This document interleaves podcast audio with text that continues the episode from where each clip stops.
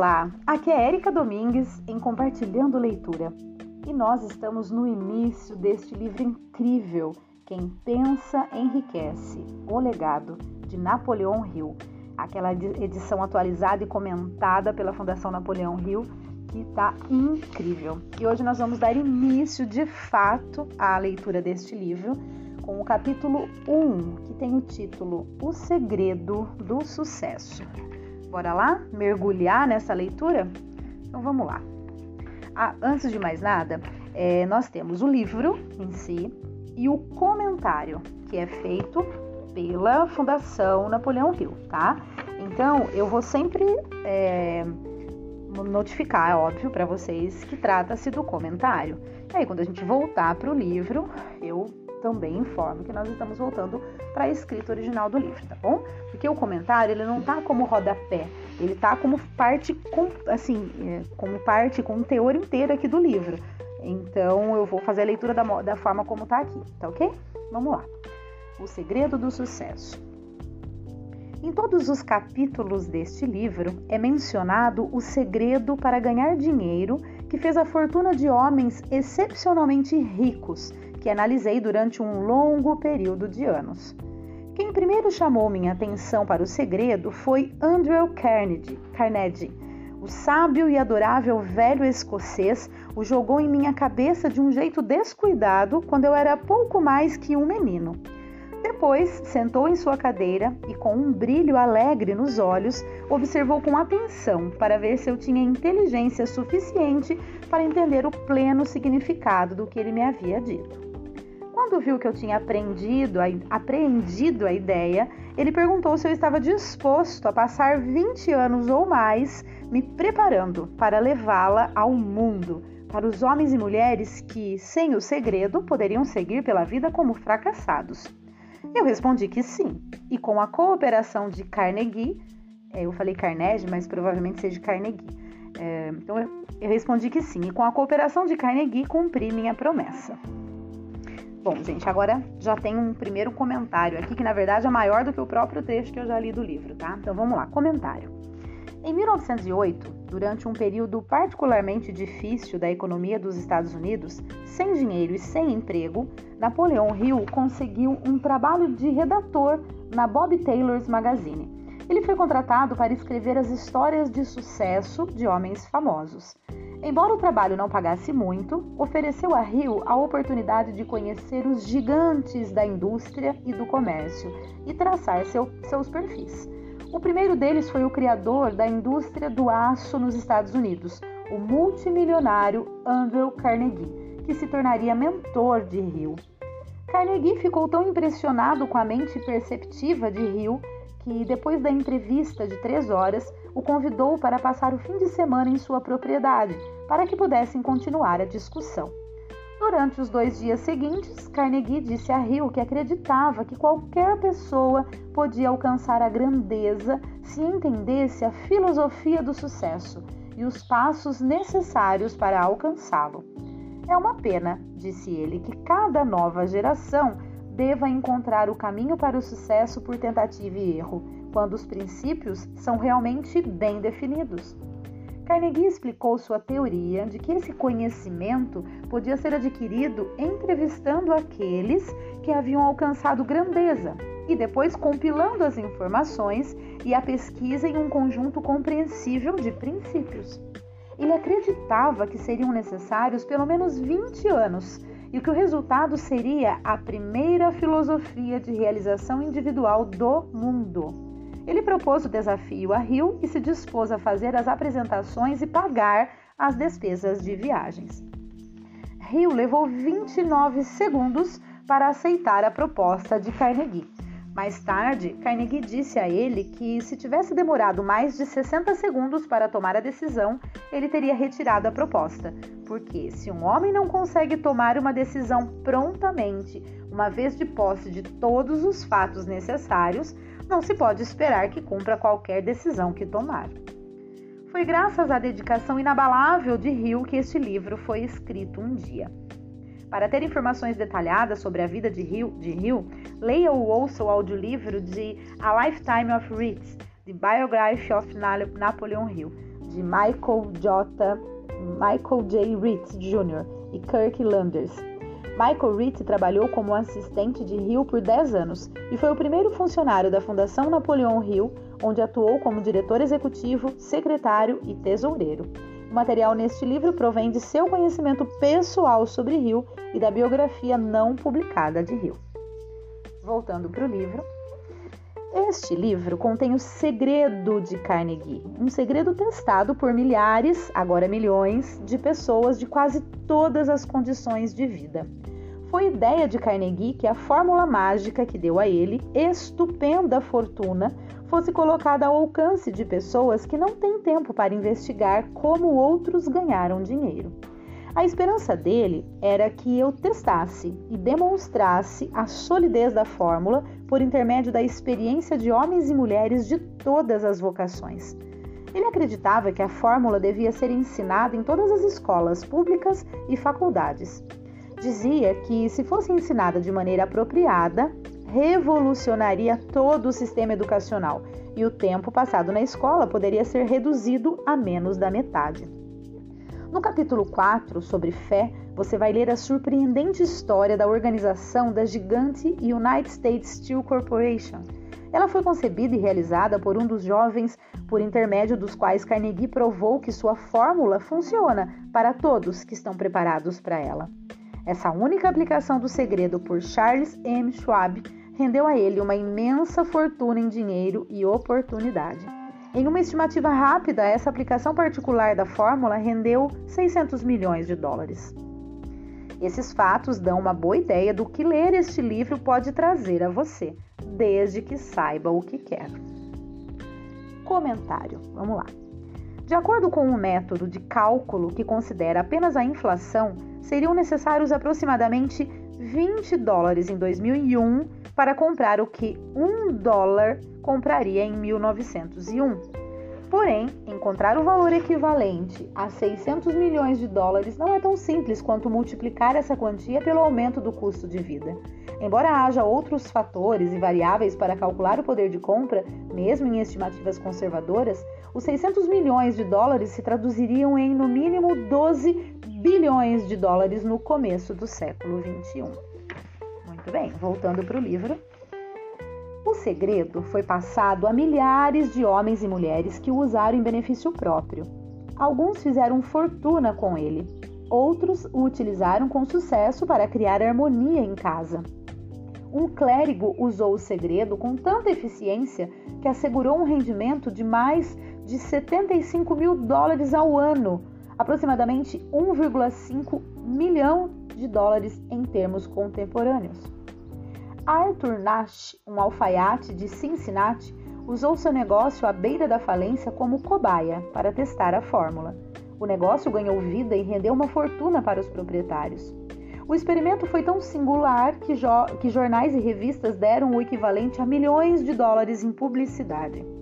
O segredo foi passado para Stuart Austin Weir, de Dallas, Texas. Ele estava pronto para isso, tão pronto que desistiu de sua profissão e estudou direito. Teve sucesso? Você vai ler a resposta no capítulo 6, Conhecimento Especializado. Enquanto era gerente de propaganda da Universidade de Extensão La Salle, tive o, tive o privilégio de ver J.J. Chapline, presidente da universidade, usar a fórmula com tanta eficiência que fez da La Salle uma das grandes escolas de extensão do país. O segredo é mencionado não menos que uma centena de vezes ao longo deste livro. Não foi diretamente nomeado, porque parece funcionar melhor quando é só deixado à vista, onde aqueles que estão prontos e procurando por ele podem pegá-lo. Por isso, Andrew Carnegie o transmitiu a mim, sem dar seu nome específico. Se você estiver pronto para colocá-lo em uso, vai reconhecer esse segredo ao menos uma vez em cada capítulo, mas não vai encontrar uma explicação de como saber se está pronto. Isso o privaria de boa parte do benefício que se tem ao fazer a descoberta sozinho. Se você já ficou desanimado, se teve dificuldades que lhe roubaram a própria alma, se tentou e fracassou e já foi prejudicado por doença ou aflição física, a história de meu filho sobre a descoberta e o uso da fórmula de Carnegie pode ser o oásis que você esteve procurando no deserto da esperança perdida. Esse segredo foi usado extensivamente pelo presidente Woodrow Wilson durante a Primeira Guerra Mundial e pelo presidente Roosevelt, Roosevelt durante a Segunda Guerra Mundial. Foi transmitido a cada soldado no treinamento que antecedia a ida para o fronte. O presidente Wilson me disse que ele foi um, fa um fator poderoso para angariar os fundos necessários à guerra. Uma coisa peculiar desse segredo é que aqueles que o adquirem e o usam saltam para o sucesso literalmente. Porém, como é apontado com frequência neste livro, nada é de graça. O segredo tem um preço, embora esse preço seja muito inferior a seu valor. Outra peculiaridade é que o segredo não pode ser doado nem comprado com dinheiro. A menos que você esteja procurando intencionalmente o segredo, não pode tê-lo por preço nenhum. Isso porque o segredo vem em duas partes, e para que você o tenha, uma delas já deve estar em suas mãos. O segredo funciona para qualquer um que esteja pronto para ele. Educação não tem nada a ver com isso. Muito antes de eu nascer, o segredo chegou às mãos de Thomas Edison e ele o usou com tanta inteligência que se tornou o principal inventor do mundo, embora tivesse apenas três meses de escolaridade. O segredo foi passado para Edwin C. Barnes, sócio de Edison. Ele o usou de maneira tão eficiente que acumulou grande fortuna e se aposentou ainda jovem. Você vai encontrar a história dele no começo do próximo capítulo. O relato deve convencer o leitor de que a riqueza não está além do seu alcance e de que, seja qual for sua posição na vida, você ainda pode ser o que quiser ser. Pode ter dinheiro, fama, reconhecimento e felicidade se estiver preparado e determinado a ter essas bênçãos. Como sei essas coisas? Você deve ter a resposta antes de terminar este livro. Talvez a encontre no primeiro capítulo ou na última página. Enquanto eu fazia a pesquisa encomendada por Andrew Carnegie, analisei centenas de homens bem conhecidos. Muitos deles atribuíam o acúmulo de suas vastas fortunas ao segredo de Carnegie. Entre esses homens estavam. Vamos lá, vamos ver quem são esses homens, hein? Henry Ford, fundador da indústria automobilística Ford, começou sem dinheiro e com pouca educação formal mas se tornou um dos mais bem-sucedidos empresários autodidatas da história americana. William Ringley Jr., vendedor viajante que descobriu que os clientes gostavam mais do chiclete que ele distribuía como prêmio do que dos produtos que ele vendia. Então, fundou a própria empresa. John Wanamaker, conhecido como Príncipe Comerciante, criou a primeira loja de departamentos do mundo e foi ovacionado por suas inovações em marketing, atendimento ao cliente e benefícios para funcionários. James J. Hill, conhecido como construtor do império, construiu a transcontinental Great Northern Highway, incentivou o assentamento no oeste e estabeleceu rotas de transporte ligando Estados Unidos e Ásia. George S. Parker, professor que se cansou de consertar as canetas dos alunos e criou um novo design. Fundou a companhia de canetas Parker e transformou uma ideia simples em uma fortuna. E.M. Statler, filho de um pastor pobre, começou como mensageiro e progrediu até fundar a cadeia de hotéis Statler, famosa pelo luxo e pelo serviço com um sorriso. Henry L. Doherty, Começou aos 12 anos como office boy da Columbia Gas. Progrediu até ser proprietário de 53 companhias de serviços essenciais e patenteou 140 novas 140 inovações para a produção de gás natural e petróleo. Cyrus H.K. Curtis começou em um pequeno semanário agrícola que transformou no Ladies Home Journal, criou o Saturday Evening Post e montou um dos maiores impérios jornalísticos. George Eastman, inventor e fundador da Eastman Kodak Company, criou muitas das inovações que popularizaram a fotografia e transformaram a indústria cinematográfica. Charles M. Schwab, braço direito de Andrew Carnegie, foi presidente da Carnegie Steel Company, agenciou o acordo que deu origem à US Steel e fundou a Bethlehem Steel. Theodore Roosevelt, 26º presidente dos Estados Unidos da América, 1901 a, dois, a 1901 a 2009, é isso, gente? 1901 a 09, é isso aí. John W. Davis, advogado e líder político, foi advogado-geral durante a presidência de Woodrow Wilson e mais tarde nomeado embaixador na Grã-Bretanha.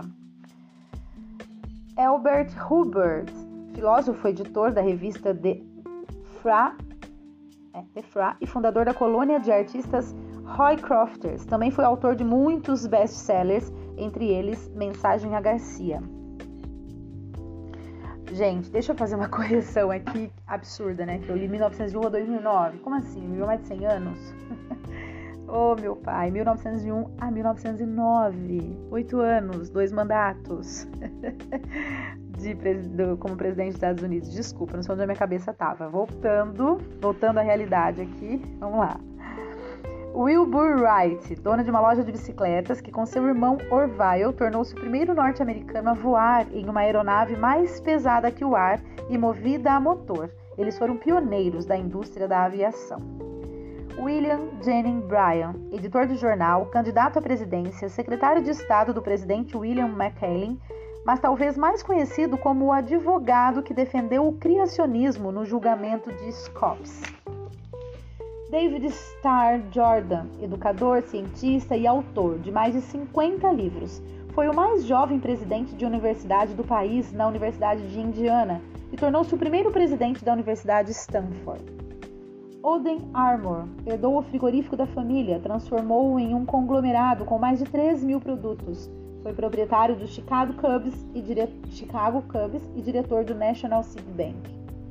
Arthur Brisman, jornalista e colunista publicado em rede, era procurado pelas grandes organizações de notícias e foi o mais lido e mais bem pago redator editorial de seu tempo. Frank Gunnasaurus, pregador de Chicago, que fez um sermão tão poderoso que Philip D. Armour deu a ele um milhão de dólares para começar o Instituto de Tecnologia Armour, da qual Gonçalves foi presidente. Daniel Willard, presidente da B.O. Railroad por mais de 30 anos, foi homenageado com uma cidade, com uma cidade de Ohio que recebeu o nome de Willard. King Gillette, vendedor viajante, tentava Gillette, gente, é o que a gente conhece por Gillette, tá? King Gillette. Vendedor viajante tentava se barbear em um trem em movimento quando teve a ideia de uma navalha segura, que se tornou a base de uma corporação gigantesca. Ralph A. Wicks, presidente da International Correspondence Schools, ajudou a financiar o Instituto Interwall de Napoleon Hill, criado para educar e reabilitar detentos. Juiz Daniel T. Wright, instrutor na Escola de Direito de Georgetown, onde Napoleão Hill estudava quando a Bob Taylor's Magazine, deu a ele a tarefa de escrever um perfil de Andrew Carnegie.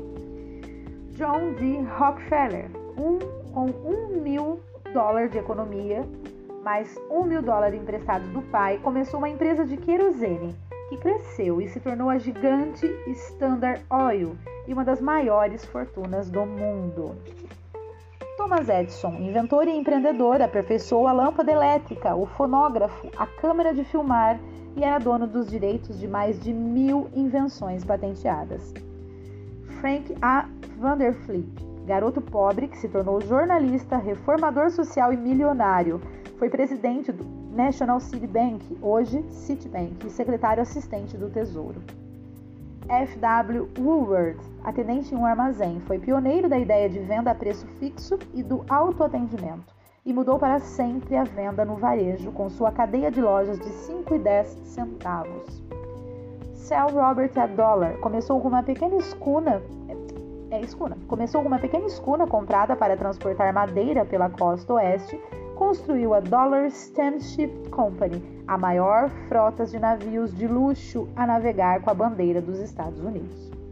Edward A. Phelan, fundador de lojas baseadas em Boston, criou métodos revolucionários de distribuição e merchandising e ficou famoso por criar a seção de vendas de produtos com preços rebaixados. Edward C. Barnes, único sócio que Thomas Edison teve, pegou a máquina falha de ditado de Edison, a Edphone, e a vendeu com tanto sucesso que ela se tornou um acessório nos escritórios e fez dele um milionário.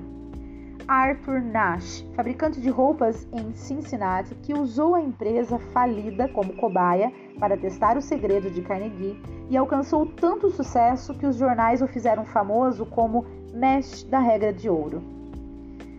Clarence Darrow, famoso como advogado, orador e defensor dos oprimidos, talvez mais conhecido como o advogado que defendeu o ensino da teoria da evolução no julgamento de Scopes. Woodrow Wilson, 28º presidente dos Estados Unidos da América, 1913 a 1921. Olha eu li certo. William Howard Taft, 27º presidente dos Estados Unidos da América, de 1909 a 1913. Luther Burbank, ou horticultor mundialmente famoso que introduziu mais de 800 novas variedades vegetais em seu esforço para melhorar a qualidade das plantas e assim aumentar o suprimento de alimentos no mundo. Edward W. Bock, embora tivesse apenas 6 anos de escolaridade, aos 20 anos se tornou editor do Ladies Home Journal, que ajudou a transformar na revista de maior circulação do mundo. Frank A. Munsey, operador de telégrafo que desistiu de lançar a revista Argosy, depois apostou sua fortuna em um império jornalístico que incluía o Washington Times e o New York Herald. Albert H. Gary, presidente da US Steel, na época a maior corporação do mundo, comandou a construção de seu primeiro grande projeto, a usina de aço Gary Works e a cidade de Gary, em Indiana. Alexander Graham Bell, mais conhecido como inventor do telefone, também aperfeiçoou aparelhos de gravação, promoveu avanços em aeronaves e foi cofundador da National Geographic Society. John H. Patterson, presidente da National Cash Register, conhecido como um visionário da propaganda e gênio da motivação de sua equipe de vendas, o que fez da NCR a líder em seu ramo. Julius Rosenwald, pequeno fabricante que anteviu o futuro das vendas por catálogo, comprou 25% da Sears, Roebuck Co. e com Richard Sears transformou-a em um ícone do comércio norte-americano. Stuart Austin Ear, engenheiro civil que Hill conheceu nos campos de petróleo do Texas e que, inspirado pelo segredo de Carnegie, foi estudar direito depois dos 40 anos e também se envolveu na publicação da Napoleon Hills Magazine. Frank Crane, conhecido, conhecido psicólogo, ensaísta e autor do livro Four Minute Essence, sobre assuntos como o preço da liberdade, o pragmatismo, o dever do rico e a forma de conservar amigos. J. G. Chaplin, presidente da Universidade de Extensão La Salle, na época em que Napoleão Hill trabalhava no departamento de propaganda e vendas da universidade, onde Hill percebeu pela primeira vez seu talento para motivar pessoas. Jenny Randolph, executivo de companhia aérea, congressista, depois senador pela Virgínia Ocidental, foi grande, eh, foi grande admirador de Napoleão Hill e quem incentivou Hill a atuar como conselheiro do presidente Franklin Delano Roosevelt. Esses nomes representam uma pequena fração dos norte-americanos famosos cujas realizações financeiras e de outras naturezas provam que aqueles que entendem e usam o segredo de Carnegie alcançam elevadas posições na vida. Muito bem, comentário, vamos lá. Tá chegando ao fim do capítulo, então eu vou continuar, tá bom, pessoal? Até terminar, faltam só três páginas. Comentário. Como diz Napoleão Hill, a lista anterior inclui só alguns dos mais de 500 multimilionários e indivíduos extraordinariamente bem-sucedidos que ele entrevistou antes de escrever esse livro. Não inclui a lista igualmente impressionante de pessoas que entraram em contato com ele depois da publicação. Nem inclui o nome daqueles que não tiveram a oportunidade de conhecer Napoleão Hill pessoalmente, mas atribuem o seu sucesso à leitura deste livro. Dizem que com esta obra, Napoleão Hill fez mais milionários que qualquer outra pessoa na história. Também é possível dizer que Napoleão Hill inspirou mais especialistas em motivação que qualquer outro homem na história. É praticamente impossível encontrar um orador motivacional que não tenha bebido do trabalho de Hill. Sua influência pode ser vista nas obras de seus primeiros colegas, Dale Carnegie e Norman Vincent Peale. Mais tarde, autores e oradores de sucesso como W. Clement Stone, Og Mandino e Earl Nightingale trabalharam diretamente com Napoleão Hill ou com a Fundação Napoleão Hill. Ecos dos princípios de Hill também podem ser encontrados nos livros de indivíduos tão distintos quanto Warren Famous Amos, Mary Kay Ash, Ken Blangard, Adelaide Bry, Jack Canfield e Mark Victor Hansen, autores de Chicken Soup for the Soul, Debbie Fields, Jack Grain, John Gray, Susan Jeffers, Bruce Jenner, Charlie Tremendous Jones, Tommy Lasorda, Art Linkter, John Linden, Maxwell Maltz, James Redfield, Bernie Siegel, José Silva, Brian Tracy, Lillian Vernon e Dennis Waitley. Stephen Covey, autor de Os Sete Hábitos das Pessoas Altamente Eficazes, tem falado frequentemente sobre a influência de Napoleão Hill. Anthony Robbins, indiscutivelmente o mais bem-sucedido autor e orador motivacional do começo do século XXI, reconheceu Napoleão Hill como um herói pessoal. Gente, de todo mundo que eu li aqui, Mary Kay me chamou a atenção, porque eu sou uma consultora de, de vendo, né? Eu faço consultoria, não consultoria, assim, eu não sou bem ativa, mas eu vendo os produtos da Mary Kay, tem as minhas clientes que são bastante fiéis e que, por eu usar os produtos, eu continuei vendendo apesar de não ser o meu foco, a minha fonte de renda, mas eu gosto muito. E realmente, olha só que bacana saber que ela também teve essa influência, né, do, do Napoleão Hill. Tudo bem, voltando um pouco para o livro. Jamais conheci alguém que tenha sido inspirado a usar o segredo de Carnegie e não tenha alcançado sucesso notável. Por outro lado, nunca conheci ninguém que tenha se distinguido ou acumulado riqueza de alguma importância sem ter se apoderado do segredo.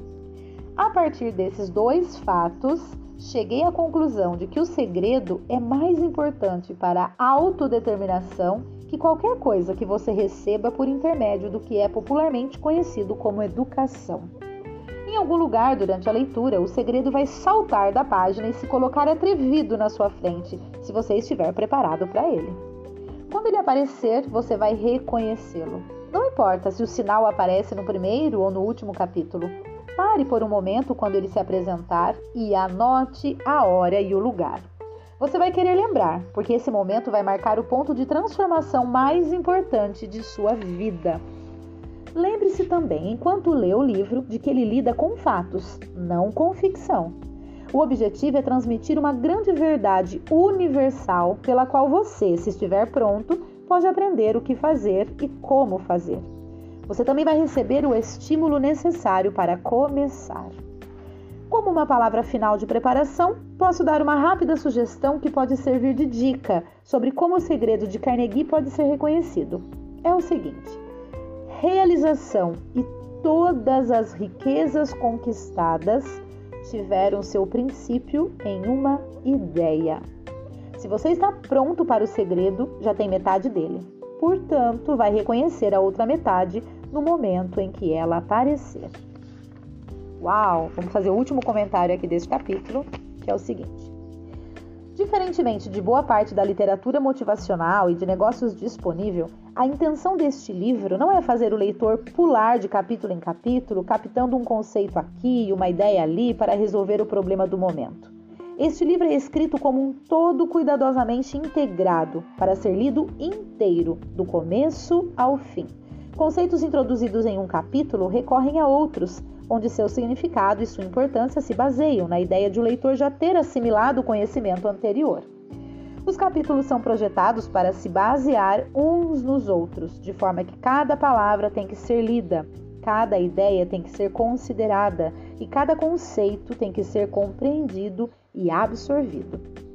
Quem pensa enriquece é chamado frequentemente de primeira filosofia de realização pessoal. E uma filosofia é mais que uma coleção de soluções para problemas nos negócios. Uma filosofia é um sistema de princípios que guiam os seus pensamentos e ações e fornecem um código de ética e um padrão de valores. Esse livro não vai apenas mudar o que você pensa, mas vai mudar literalmente o seu jeito de pensar. Durante a preparação dessa nova edição atualizada, cada aspecto foi analisado para garantir sua relevância para o atual clima empresarial. Nos casos em que o material pudesse ser considerado datado ou em desacordo com as práticas contemporâneas, o texto original foi atualizado ou ampliado com material novo e relevante. Uma característica da edição original é que em todos os capítulos, Napoleão Hill cita exemplos da vida real, com base no conhecimento pessoal dos mais bem-sucedidos multimilionários que enriqueceram com esforço próprio nos Estados Unidos. Nesta edição, cada história de Hill foi preservada, e os editores acrescentaram exemplos contemporâneos e paralelos modernos que demonstram claramente que os princípios de Hill são atuais até hoje e ainda orientam aqueles que alcançaram o sucesso. Além de exemplos contemporâneos, nos casos em que os editores sentiram que seria interessante para o leitor, foram incluídas anotações que fornecem informações relevantes sobre acontecimentos mais recentes. Onde era viável, também foram sugeridos livros e outros materiais que complementam vários aspectos da filosofia de Napoleão Hill. De um ponto de vista mais técnico, os editores abordaram o texto escrito como teriam feito com o de um autor vivo. Quando encontraram que os gramáticos modernos considerariam frases ultrapassadas, pontuação desatualizada ou outros problemas de forma, optaram pelo uso da regra contemporânea. Os leitores familiarizados com edições anteriores notarão que a numeração dos capítulos foi modificada nesta edição. Originalmente, Quem Pensa Enriquece começava com um capítulo não numerado, uma palavra do autor. Nesta edição, esse texto aparece como o capítulo 1 e foi renomeado para O Segredo do Sucesso. Os capítulos seguintes foram renumerados sequencialmente e continuam em sua ordem original. O capítulo antes chamado de Mistério da Transmutação do Sexo foi rebatizado como Sexualidade, Carisma e Criatividade, e o texto foi reestruturado e anotado para refletir o papel das mulheres na sociedade contemporânea. E todos os comentários editoriais são claramente destacados com fonte diferente do texto original. Muito, muito, muito bem, gente. Chegamos ao final do capítulo com esta frase: Pobreza e riqueza são filhas do pensamento. Olha que extraordinário, né? Olha o que está nos chamando a atenção aí para o que a gente pensa, né? É, onde que a gente começa qualquer coisa que seja na vida, como ele disse, com uma ideia. E onde essa ideia vem? Do pensamento. Né? Então vamos já, já, já vamos ter isso em mente, já vamos pegar isso como um grande lance, né? Uma grande sacada desse primeiro capítulo, certo? Então é isso. Espero que vocês estejam gostando desse início de livro. Espero que realmente vá acrescentar algo na vida de vocês. Um grande abraço e até o próximo áudio.